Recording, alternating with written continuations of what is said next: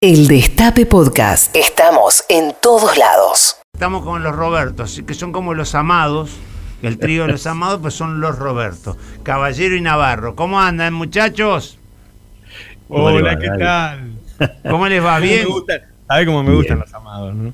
Tan lindo, está, lindo, está lindo, está lindo. Me encantan los amados, en serio. Sí, sí, sí. sí. Son amigos, son amigos, son amigos. Ah, qué bueno. Bueno, ¿cómo, ¿cómo andamos, muchachos? ¿Qué, qué, qué, ¿Qué tenemos? Recordando, recordando a Cook. ¿Eh? Al gran John William Cook. qué, vida, qué vida la de Cook, ¿no? Qué, ah, pendejo cuadrazo. Este, y lo de Alice, y la historia con Alicia Guren también es, muy, muy, muy buena. Muy linda. Pero es también un poco la, historia de la, de la izquierda peronista, de la tendencia peronista, digamos, un poco se preanuncia en Cook lo que luego sucedería en los 70, porque Cook quería que Perón fuera a exiliarse a, a La Habana. Claro, claro. Este, que dejara al, dictador Franco, el, España de Franco, digamos, y se radicara en La Habana, porque decía, tenían más cosas en común con Fidel Castro, los dos grandes líderes de la liberación americana iban a ser. Y hay un intercambio de cartas muy interesantes entre ellos sobre la, esencia y la concepción del peronismo. Es muy, muy, muy interesante, porque la izquierda peronista, en ese momento, Cook, que es el mentor de todo eso, diría yo, este, tiene unos planteos muy, muy audaces, digamos, para, para Perón. Y Perón hace sentir su, identidad y hace sentir también su singularidad. Porque como que, bueno, John William Cool lo quería llevar a, ese espectro, dentro del espectro ideológico izquierdas-derechas, lo quería llevar a una posición de izquierda revolucionaria, nacionalista o antiimperialista. Y Perón era, este, quizá en, en algunas cuestiones un poco más moderado. ¿no? Este, pero la verdad que es muy interesante la historia de, de Pero insisto, ahí me parece que se, preanuncia lo que luego sucedería en los 70 este, con, la juventud maravillosa, ¿no? También, también influenciado también por, por, por todo lo que después pasó a, nivel mundial, ¿no? El, mayo francés, el protagonismo de la juventud en general, eh, el, mundo mejor y todo eso, ¿no? Sí, Perón después termina mandando una carta eh, con, la, con la muerte del Che, termina mandando una carta eh, muy, interesante, ¿no? que es como ese, viraje que incluso acompaña el de las formaciones especiales, este, que entronca un poco con lo que había sido la resistencia peronista, y todo obviamente con, el sentido de volver acá al, país, generar las condiciones para la vuelta. Y después, bueno, esas cosas que pasaron entre, entre Perón y los jóvenes, los jóvenes y Perón, mm. este, esa, ese, momento tan intenso de la historia argentina, tan pero tan intenso de la historia argentina. ¿Cómo, cómo nosotros, creemos que los momentos intensos son solamente los de ahora, ¿no? No, no, no. Charlando, charlando en ese mundo y en ese país, ¿cómo, cómo llegamos hasta los cambios de gabinete? Digo, ¿no? Que, que, ¿Cómo? Digo, que, es, Navarro. que no, pero que no, pero que es importante y es nuestro presente y va, y va a marcar el futuro. Pero digo, estamos hablando de, una profundidad filosófica que tiene que ver con, la pretensión de, un, mundo distinto a esto que pareciera tan como de mm, necesario, pero más, más de, polirrubro, más de cabotaje. No sé si, no, no, es que mm. quiera bajarle el, el, este, el, precio, ¿no? Pero... Son otros momentos. Son otros momentos, sí. me, gusta esa conclusión. Son otros momentos. Vayamos a otra cosa, son otros momentos. Sí, quiero ir al presente, pero yo creo que Cristina construyó también algo muy, muy fuerte en, las décadas anteriores. No, bueno, este, a ver, viste que había un diagnóstico de que eh, perdimos porque muchos nuestros no fueron a votar, cosa que es cierto cuando vos ves en, los lugares que la gente no fue a votar. Bueno, si con los nuestros que no fueron a votar alcanza para ganar, ya Aníbal recuperó como 150 mil hoy, ¿no? Este, porque le está poniendo una épica muy, muy fuerte. Eh, fue una de, de, las grandes discusiones, porque eh, tiene que ver con una estrategia. Es decir, bueno, Aníbal es uno de los que te puede ayudar a recuperar todos tus votos, no solo con él, obviamente, eh, pero también es un freno para que entren otros votos, ¿no? Por todo lo que lo han demonizado y qué sé yo. Pero bueno, lo que pasó de, yo diría, desde una primera reunión en, que no salió bien entre Alberto y Cristina, en que ella quería cambios urgentes y él quería cambios a, su, manera, más despacio y qué sé yo, y de ahí se pudrió todo y vivimos toda esa pelea que vivimos estos días, hasta las últimas reuniones ya llevadas a cabo por otros, Cafiero, Guado, Máximo, en donde se llegó a un acuerdo para organizar este gabinete. A mí me parece sinceramente que estas peleas en una semana la gente las olvida, digo, qué sé yo, cuando ellos, cuando ellos tuvieron una crisis de gabinete, este, recuerdan que fueron dos fines de semana, este, no seguidos, sino en distintos momentos de 2018. Nos costó caro, ¿no? Eso. bueno, nos costó 15 mil millones de dólares de, corrida, volver al Banco Central, endeudarnos en 45 mil millones de dólares, eliminar el Ministerio de Salud, es decir, dejó, eh, dejó este, una estela, ¿no? De que quedó algo de ese fin de semana, tuvo costos muy altos para la población. Esa crisis de gabinete que tuvo Macri, que siempre se cuenta, que mientras todos se peleaban en Olivos, e incluso le ofrecían a varios personajes que sean ministros de Economía y decían que no, cambiaron tres presidentes del Banco Central, en poco tiempo él jugaba al paddle, ¿no? Me lo han contado más de una persona que estaba en Olivos. Claro. Es decir, él no se calentaba. Este, yo los prefiero enojados y peleándose realmente, como ocurrió estos días. Este, mm, después hay distintas miradas, ¿no? Sobre lo que quedó. Porque vos podés ver el lado positivo. A ver, Alberto quería esperar, pero, pero decía que él sabía que tenía que ponerle mayor volumen político, cosa que finalmente se hizo. Y, Cristina decía que, bueno, que había que hacer cambios en economía. No se hicieron cambios en economía, no se cambió ni al presidente de Banco Central, ni al ministro de Economía, ni, ni al de producción, ni a Morón, ni de trabajo, qué sé yo. Este, hay que decir que ahí, entre las mismas del Patria, Máximo, Cristina, qué sé yo, se pensaba, bueno, ojo, porque cambias su ministro de Economía, ahora te hacen una corrida este, y las elecciones pueden ir eh, peor, ¿no? Entonces también no era una certeza eso, ¿viste? y después también, también resulta rara la otra parte porque eh, el presidente decía, em, creo que perdimos porque la gente estaba peor de lo que pensábamos, pero además perdimos porque yo me cristinicé. Ese era el diagnóstico que había en la Casa Rosada. Entonces ahí suena raro, bueno, entonces ¿por qué llamaste a Aníbal? ¿No? por más que todo el mundo dice, sí, no, pero Aníbal es muy amigo de Alberto, por eso lo sabrán ellos dos. Para la gente Aníbal es un ícono del kirchnerismo, ¿no? Este, sin embargo, terminó llamándolo y me parece para que haga lo que está haciendo hoy, ¿no? Que se lleve la marca, este, y, que se pelee él con los periodistas, que él tiene una capacidad para em, hablar con el pueblo que, es que pocos la tienen, ¿no? Que pocos la tienen. Por ahí vos, Daddy, la tenés, qué sé yo, una comunicación este, muy directa, porque vos fíjate que hay que explicarle al pueblo algo que, digo, si hubiera habido una guerra, ¿no? Si en vez del virus invisible hubiera habido balas, este, bombas y qué sé yo, nadie discutiría por qué estamos tan mal todo el mundo diría, bueno, estamos tan mal porque hubo una guerra, estuvimos encerrados en casa, porque caían bombas, este, la economía se destruyó y, por eso estamos tan mal. Pero no había bombas, había un virus matando gente, nos tuvimos que encerrar en casa igual. Entonces ahí se da un debate, ¿no? ¿Quién tiene la culpa? ¿Qué sé yo? ¿Viste? Yo digo que si, si hubiera sido una guerra y hubieran bombardeado, la oposición diría, la calle está llena de baches, no diría, son los agujeros de la Pero déjame, déjame hacerte un inserto, Robert, porque, es interesante en el, momento que sí. ¿Sabes lo que pasa en el relato cuando lo cuenta? Y esto que ya que me involucraste te digo, mm. el, que, el que estuvo en la guerra cuenta la guerra porque estuvo en la guerra, entonces puede contar la historia desde un lugar donde eh, pone en juego todas las, las, las hebras y las fibras de su cuerpo y de su alma para comunicar eso. El que no tuvo en la guerra no lo comunica bien. Y de mm, esto lo hemos hablado, Roberto, nosotros. y de esto sabe también Cristina, y de esto saben también los tipos que han estado perseguidos en la época anterior.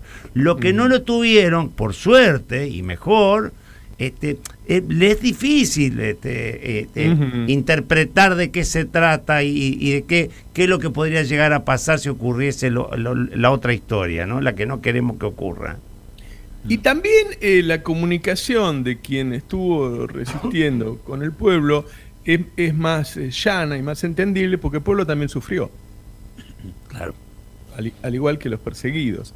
este. Mm, hay, un montón de cuentas dando vuelta, ¿no? De, cuántos votos se pueden recuperar, fundamentalmente en la provincia de Buenos Aires. Si los que no fueron a votar, o por lo menos una buena parte de los que no fueron a votar, este, van a votar. Y vos decís, bueno, ¿por qué cambiaría? Bueno, una porque es una paso, este, otra porque cada vez hay menos pandemia, y otro porque gente que no, que no se movió se mueve, se va a mover. ¿No? Este, yo habría que ver en detalle por qué no se movió cada uno, ¿no? Alguno porque sobró la situación, otro porque no quería ganar por tanto, porque se pensaban que iban a ganar, entonces no, mejor no ganemos por tanto, porque a ver si todavía. Este, y otros no se comprometieron. A mí me parece que este es un gobierno, al poner gobernador, poner intendentes con Axel y qué sé yo, logras un mayor grado de compromiso de esos actores para decir, che, este, mire, ahora ustedes están adentro y van a ser responsables si esto no funciona, ¿no? Además, bueno, perderían, digo, perderían concejales, qué sé yo. Si esto se diera en la elección de octubre, todos pierden. Sí. Uno piensa que eso. Una, pregunta, Roberto. La relación, la relación Alberto-Cristina. Sí. ¿Cómo quedó? ¿Cómo están ellos? Porque la verdad es que. Estaban los dos muy enojados. Claro, perdura eso. Estaban los dos muy enojados. Bueno, yo te voy a decir una cosa. Yo he trabajado con gente con la que estaba enojado. Ajá. Y con resultado exitoso. Eh, bueno, recuerdo, una, recuerdo, una, recuerdo, una recuerdo una final Villas Claire que no se hablaban. Eh, Cincinnati 5 set en Estados Unidos, final de Copa Davis. Eh, nada, en serio, quiero decir que no, se puede mm, trabajar igual en tanto en cuanto los dos sean sensatos y sepan que eh, más allá de lo personal, hay, hay intereses comunes que hoy son más que las cosas que no son comunes, porque ahí podemos entrar en otro tema. Hubo gente que le decía a Alberto, bueno, aprovechemos para sacárnosla de encima y armemos otro gobierno. ¿Eh? Sí, sí, llamaban a la UIA, llamaban a la CGT, este, algunos gobernadores, qué sé yo, algunos se prendía, este, algunos no. El Evita quiso armar una marcha para defender a Alberto, para defenderlo de quién? De Cristina. Iba a poner la gente a la calle. Mirá si la Cámpora hacía lo mismo. Eh, hay que decir que Alberto no, lo aceptó eso y hay que decir que algunos le dijeron a Alberto, no los escuches. Uno de ellos fue Mansur. Mansur le dijo, pero ¿cómo? Estábamos todos de acuerdo que necesitábamos a Cristina. ¿Por qué ahora vamos a decir que no necesitamos a Cristina? Si ella tiene la base y los votos, nos van a cagar a palos si, vamos sin Cristina. Vamos a perder todos. Eh, con Cristina tenemos la posibilidad de pelearlo y recuperar mucho de lo que perdimos. Este, esas cosas pasaron. A mí me gusta, mm. fundamentalmente en este pase, a la tardecita, que me siento más. que la gente se entere todo lo que pasó. Todo. Así entendemos todo, ¿no? Este. Y después, guarda, también hay que. La relación de, Cristina y Alberto. Eh, hay una amistad, es cierto que hay una amistad. Con lo cual, uno con un amigo se puede pelear, después se puede volver a amigar. Este hay tensiones distintas. Hay algo de lo que dice Daddy, me parece, ¿no? Es decir, bueno, uno sufrió más, otro sufre menos. Una piensa que tiene más para perder, otro por ahí piensa que tiene menos, qué sé yo. Hay cosas que juegan. Yo eh, vuelvo a lo de, no es una chicana, lo de los 15 millones de dólares de Macri, qué sé yo. Em, la economía no está mal. No está llegando lo suficientemente rápido a la gente, ese crecimiento, y te agarró una lección en el medio. ¿sí? Eh, porque si yo realmente, si yo pensara que el rumbo de Alberto es antagónico al de Cristina, lo diría, como digo todo. Eso no es así, la verdad. Hay una diferencia de ritmos, de cautelas. Si querés de conservar, ¿no? Viste el conservador, ¿no? Alberto más conservador que Cristina. Eh, diga menos, si querés, sí. Pero los dos van para el mismo lado. Eso, no sé si vos lo ves así. Yo, a ver, ahí veo algo te digo que a, mí más que la, postura o la reacción de Alberto, este, si vos retomás la carta de Cristina y cómo se dieron finalmente los hechos, y si la volvés a leer esa carta, a mí me parece que hay, hay, una, hay un giro este, de Cristina eh, no hacia la radicalización, sino por el contrario, digamos, ¿no? Hacia lo que algunos dicen la reperonización del gobierno, darle sustentabilidad política, me parece que con acuerdo de ella. Lo que queda para la discusión, y creo que ahí sí todavía no hay un saldo, porque lo escuché a Máximo el fin de semana, eh, y él dice algo así como que la, tensión es entre la planilla Excel y la heladera. algo así dijo en una entrevista que le hizo el perro. Eh, y eso es, este, me parece realmente el fondo del asunto, ¿no? Digo, el presupuesto para el año que viene, y después lo de la sustentabilidad política, yo creo que Cristina y, y, Alberto me parece que coinciden en eso. Este giro, digo, hacia Mansur, este Julián Domínguez. que no son el eh, Che Guevara, ¿no? No, no, por eso digo, es un giro más a la. Bueno, este, tampoco los intendentes bonaerenses, más allá que mm, este, tanto Insaurralde como claro. Tienen gran gestión, tampoco son, No, no. este, tampoco eh, la tendencia. No, no, no son peronismo clásico, pragmatismo y todo eso. Exacto, exacto. Pero me parece que ahí eso lo hacen con... No, no es que Cristina está en desacuerdo con, con eso. El tema es sustentabilidad política para qué. Creo que esa es, el- es la cuestión de fondo, que no... En principio me parece que lo cauterizaron. Yo creo que la- la- el, el gobierno ahí tiene más volumen, eso lo decías vos, me parece que está muy bien. ¿eh? Es un gobierno más pesado, digamos, ¿no? Eh, pero bueno, el tema es qué va a pasar con el fondo, Eh, va a haber acuerdo, no va a haber acuerdo, ¿Qué- el paquete social de medidas, qué tan profundo va a ser. ¿no? Ahí, ahí es donde uno va a ver este, en, las, en los otros temas si realmente hay el mismo acuerdo o no, ¿no? Hmm. Esa es la impresión. Hoy se estaba juntando, a mí me gusta esto de- Aníbal, ¿eh? me gusta que Aníbal operativamente se junta con, con, no digo, con sus pares, lo está llamando también a, a Perotti, eh, le, le- le- le da su impulso y su impronta, que es la de mucha gestión. Este, y tipo que saben manejar la botonera, que eso también había una, había una ausencia de todo eso, ¿no? Este, yo creo que se, se fue desandando el camino de, de- de Bielsa para acá, de, decir, bueno, no tenemos tiempo para que aprendan a manejar el Estado. Aníbal pide la pelota todo el tiempo, además. Todo el ¿no? tiempo. Es buena esa definición. Todo el Claro, porque los ministros dicen, che, uy, ¿cuánto hace que no salgo? Le preguntan al vocero. Y hace dos semanas. Bueno, voy a dar una nota. Exactamente, sí, sí. Esa es la dinámica habitualmente de la mayoría de los ministros. En muchos gobiernos, no en este gobierno. Eh, Aníbal va, viste, cada vez, a ver, él sabe que cada vez que sale ahí a la explanada, qué sé yo, a los periodistas, viste, este, los va a buscar. Los fue a buscar el otro día cuando fue el sábado en el medio quilombo. Sí. Yo creo que entró para salir. entró para después cruzarse a los periodistas en la salida y mostrarle a Alberto, mirá lo que puedo hacer yo. Volviendo un poco a, la- a- a esta cosa de que por qué no se cambió antes, ¿no? Este, por, Mm. por qué no se cambió antes? Porque pensaba que iba a ganar Alberto. No Sí. sé si no- volvemos al tema, ¿no? Porque siempre todo tiene que ver con todo. A lo mejor no se tenía noción del peligro, esta cosa de uno de haber tenido el accidente y otro de haberlo visto por televisión. Entonces, al no tener noción del peligro, pensás que el uno a uno no te van a hacer el gol, ¿no? Y por eso a lo mejor también de- se decidió que el- si aguantamos hasta el 14 y el 14 hacemos los cambios, pero Total, ¿qué el- puede pasar? Total que puede pasar. El tipo que, el tipo que ha pasado, que ha sufrido, que lo ha vivido, que sabe que en cualquier momento te das una vuelta para echar una mirada y te meten un gol, entonces asegura el partido y hace 12 goles y, y- y te pinta la cara, ¿no? Yo te digo, lo de. Máximo, lo que decía Máximo, yo el otro día le entrevisté a Manuel Agis, Sí, que Manuel Agis Sí, yo lo vi. tuvo algún juego el fin de semana, ¿no? Le mandó Sí. un informe a, a Alberto que era contrario a lo que decía Cristina.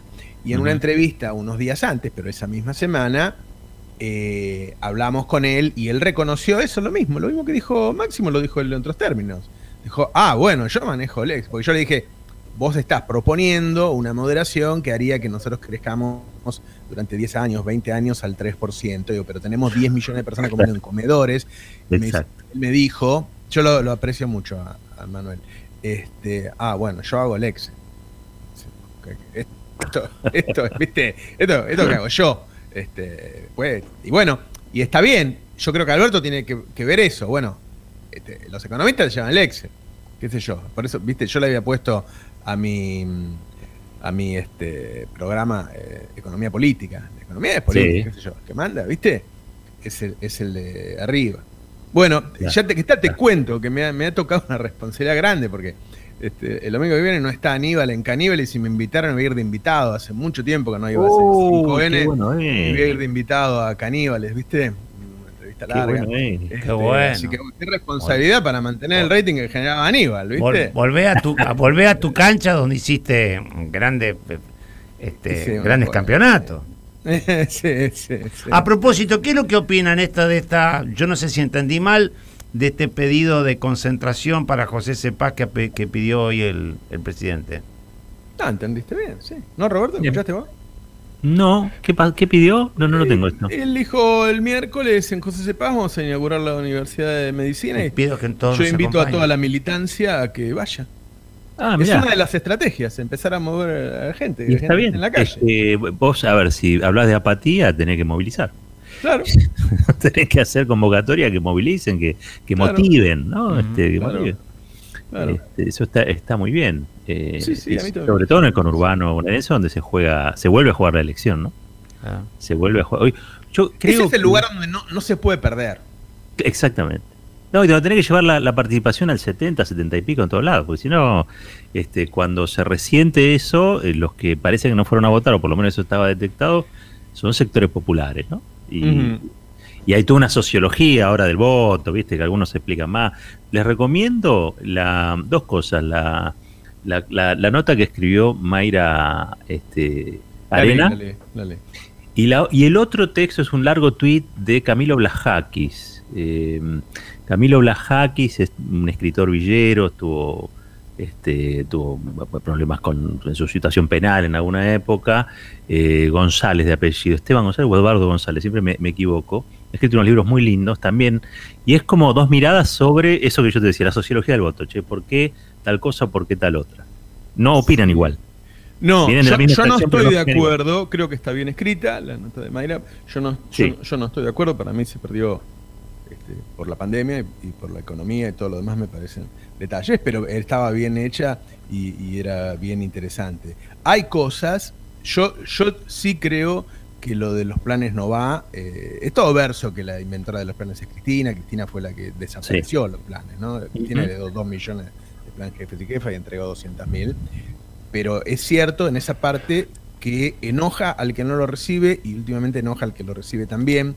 La gente quiere laburar, contra todo lo que dice la derecha, la gente quiere laburar y esta economía eh, no genera laburo para todos. Yo he, yo he hecho propuestas, si querés, radicales, para generar rápidamente este, puestos de trabajo, eh, en algo que tiene que ver con el rubro en que yo me moví mucho tiempo. Yo hasta los 35 años fui distribuidor de alimentos, tuve una distribuidora muy grande, una distribuidoras de alimentos más grande del país, y ahí decidí cambiar mi vida y vender eso y dedicarme a algo que me entusiasmara un poco más como proyecto de vida.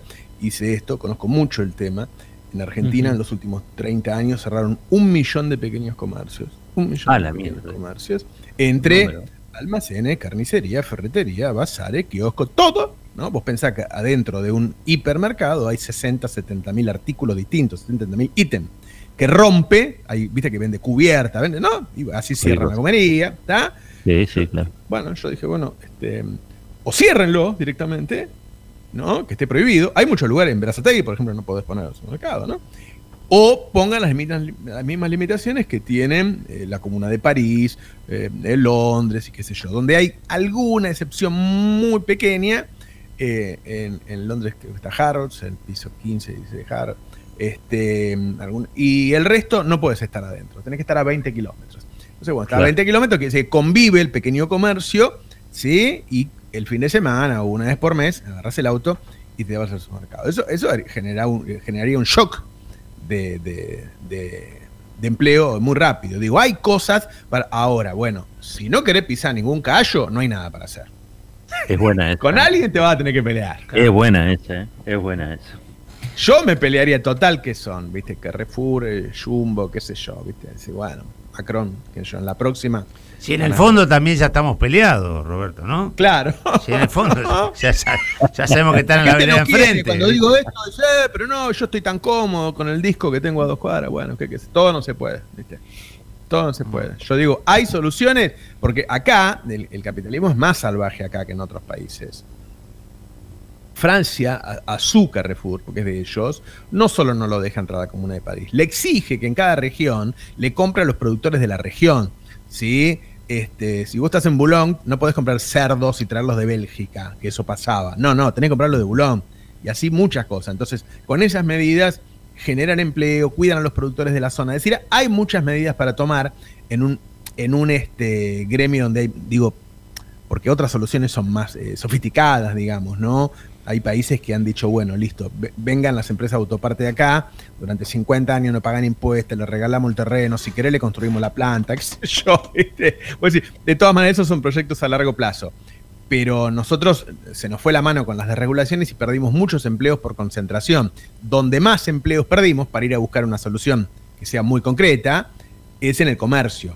En Argentina no hay comercios, no hay comercios. Bueno, yo digo, si no hacemos nada, a mí me preocupa mucho qué pasa con esa cantidad de gente que si le das el plan, estás en esta sociedad de planes y si no le das el plan se mueren de hambre. Claro. Y me preocupa mucho además la pérdida de identidad del kirchnerismo, eh, que yo creo que así, así, cuando pase el tiempo, y yo creo que a Cristina también le preocupa, o sea, Cristina en, su peor momento en la provincia de Buenos Aires sacó 37, 38 puntos, Otría sacó 33. Mm. Eh, hay una parte de los que siempre la votaban que no la votaron. Eh, el núcleo duro no es todo duro.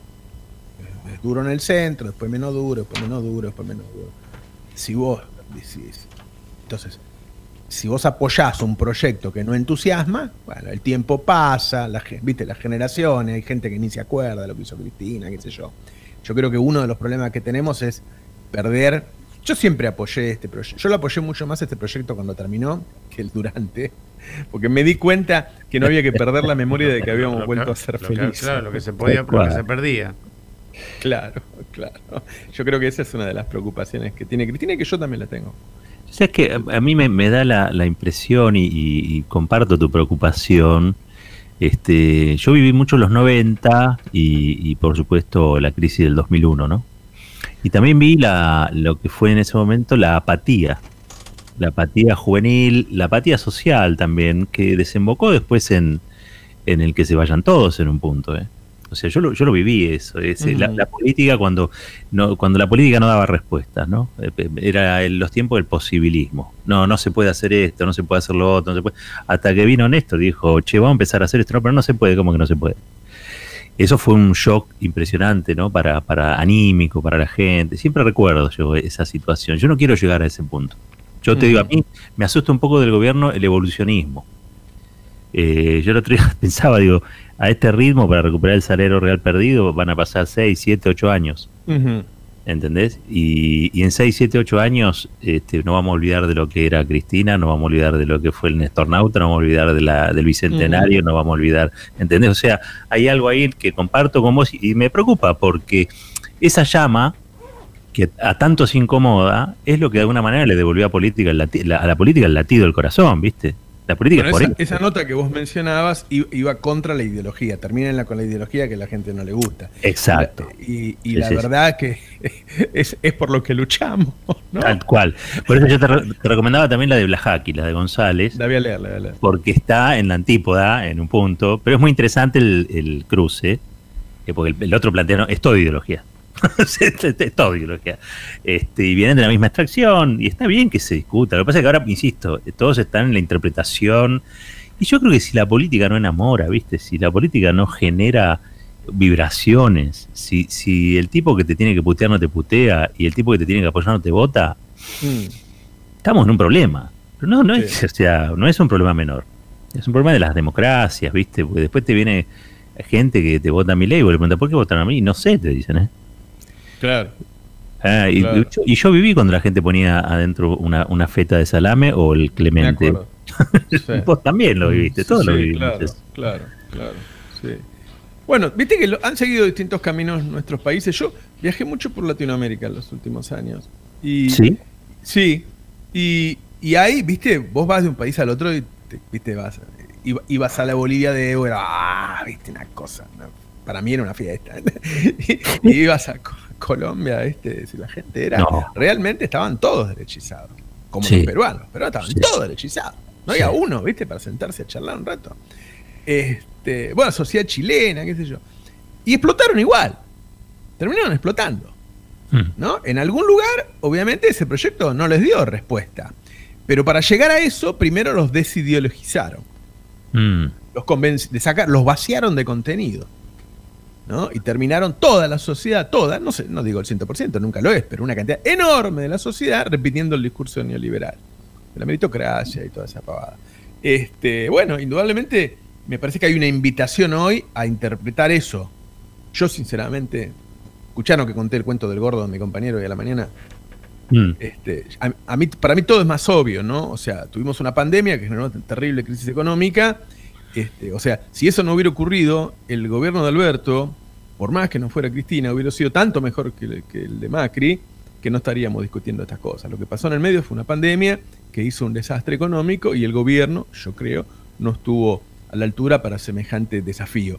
Pero fue la pandemia y fue la economía. No, yo conté que un compañero mío en la secundaria, que a los 18 años pesaba 142 kilos, era terriblemente gordo, cuando nos sortearon para ir a la colimba, todos sabíamos que el gordo no iba a ser la colimba. Pero el gordo eh, fue a la colimba con un par de lentes para mentir y decir que tenía problema de vista. Nunca llegó al oculista porque el, cabo le dijo, gordo, ándate a tu casa. Bueno, acá es lo mismo. perdemos porque estamos gordos, perdemos por la pandemia. No, no estemos buscando excusas afuera. no, que si hablamos con la E, que si hablamos demasiado de la ideología. No, perdimos, por la, perdimos, por la, pandemia. Las cosas son más simples en la vida que eso. La pandemia destruyó la economía y este, entonces, en vez de darle a lo que la sociedad esperaba de nosotros, que era mejorarles la vida, se la empeoramos. La empeoramos. Ahora no podemos ignorar la pandemia. No, por supuesto que no. Viste, estuvimos tres meses encerrados y estuvimos tres meses encerrados porque en este país este, no había hospitales, no había cama, no había terapia intensiva, no había respirador, no había nada. No hay nada. ese trimestre la economía cayó 40%. Claro. Una barbaridad. Un yunque. Un yunque en caída libre. Por eso, digo, hubo una guerra y nunca hablamos de la guerra. Mm. Ahora, vos decís, dentro de la guerra, ¿podría haber sido mejor? Había uno que me decía hoy, la verdad que sanitariamente Alberto fue perfecto, pero también Churchill fue perfecto en la guerra y después no lo eligieron para gobernar este, en tiempos de paz. Parece que la gente estuviera diciendo, Alberto, te agradecemos, la verdad que nos cuidaste barro, ahora la economía anda para el orto, prefiero a otro. bueno, tendrá que dar esa respuesta. Algo leyó también de eso, ¿eh? Mirá que se enoja, pero no es tonto, ¿viste? Este, de todas maneras me parece muy interesante el punto de Daddy porque muchas veces volvemos a eso, ¿no? Mm. Bueno, hubo una tremenda pelea entre dos grupos y entró al gobierno un tercero. Está muy bien eso. Sí. Y veremos qué, pasa con ese tercero. A todo esto la jefa está en Calafate comiendo un asadito con un amigo mío este vecino. ¿no le preguntás a tu, a tu amigo Daddy a ver si el viernes a la noche... Sí. Eh, vuelve? No, no, no. El viernes este que pasó, si a la noche este, hablaron media hora con el presidente. El presidente y ella, no estoy autorizado como para, porque es vecino, ¿me entendés? Pero no sé. No, no, a, tanto no, no, no. Yo te puedo decir lo que te puedo decir. Lo otro no, no me comprometo porque no. Porque no me va a decir. Bueno, seguramente en noviembre va a haber más cambios, eso seguro. sí. Sí, che, bueno, y ojalá que, también Alberto y Cristina, Cristina y Alberto, más allá de las diferencias y de las cosas, puedan, este, yo creo que siguen siendo amigos, vos lo decías bien, Roberto. Pues es que no hay necesidad, inclusive yo, yo hice el chiste del Midachi, pero no, porque en realidad cuando el objetivo está muy claro, todos decían, che, ustedes, como le decían a la a Daniel Rabinovi, ustedes son, se, se unen, van nosotros hace 100 años que no comemos asado, decía Daniel Rabinovi juntos. Nosotros tenemos un grupo arriba donde el objetivo es hacer reír y después abajo no nos queremos ver, digo, digo porque esta cosa de que llamarse, ser amigo, de compartir, cuando el objetivo está bien claro y la tarea y la funcionalidad está bien claro, no hay necesidad de compartir más cosas, ¿no? Mm. Digo, Sí. No, igual este. Por ahí hubieran ganado Vilas y Clerc esa final. sí, claro. Eh, es contrafáctico, ¿no? No lo sabemos. Este, pero bueno, eh, una vez alguien me dijo que compartía también esa mesa. Dice, tuvieron no sé cuántos años, me dijo 5, 6, 7 años, cenando todas las noches juntos. O sea, ahí haces una amistad porque iban a cenar, ellos cenaban todos los días en Olivo, o sea, el, gobierno de Néstor eh, seguía gobernando hasta las 12 de la noche, una de la mañana. en esa mesa estaba eh, Néstor, estaba Cristina, Zanini y Alberto, y estaba Máximo. ¿no? Y este y ellos, entonces, ¿cómo no vas a hacer una amistad? Seguro que son amigos, seguro que son amigos. Sí, sí. Eso es así bueno, qué sé yo. Ahora, con, uno con los amigos a veces se enoja más que con el. A mí, el, que, el, que no quiero no me enoja. ¿Entiendes? Cuando, cuando me maltrata uno que yo no quiero, no me, no me genera nada. Viste que te, te, putea uno con el auto, qué sé yo, y yo no, no, no, no, me, no, me, no me importa que me putee, qué sé yo. Está bien que yo estoy bastante acostumbrado a que me puteen, ¿no? Pero en cambio, si me putea un amigo, sí me enoja, ¿viste? Entonces, guarda con esa relación, ¿no? Que son amigos, a veces te enojas más con el amigo. Sinceramente me parece poco trascendente eso. No, no, no, no es eso lo que más me preocupa, porque en la política se podrían amar, viste que eh, los presidentes cuántas veces tienen que echar a alguien. Bueno, de hecho, qué sé yo, a Cafiero no lo echó, pero lo cambió de lugar. Obviamente Cafiero hubiera preferido quedarse donde estaba. Y yo sé que Alberto lo quiere mucho a Cafiero. Y bueno, igual lo, cambió, lo cambió. ¿Viste? Te digo más, Alberto es amigo de Felipe. Y, bueno, ¿viste? ¿Dónde está Felipe? ¿Qué sé yo? Me parece que la amistad no, no, no, es muy, muy importante. Primero la patria. Sí. Bueno, te estamos dejando sin, sin programa, caballero. Uy, en serio. No, somos muy charlatanes. bueno, va a ver que. No, voy a decir a Altano que lo reglamente. No, eh, no, eh, no busquemos otra cosa, en serio. Si vamos, dejémoslo a Cafiero donde está y busquemos, sí. y busquemos otra cosa. bueno, te dejamos, Robert. Te dejamos, Robert. Abrazo grande. El Destape Podcast. Estamos en todos lados. El Destape Podcast.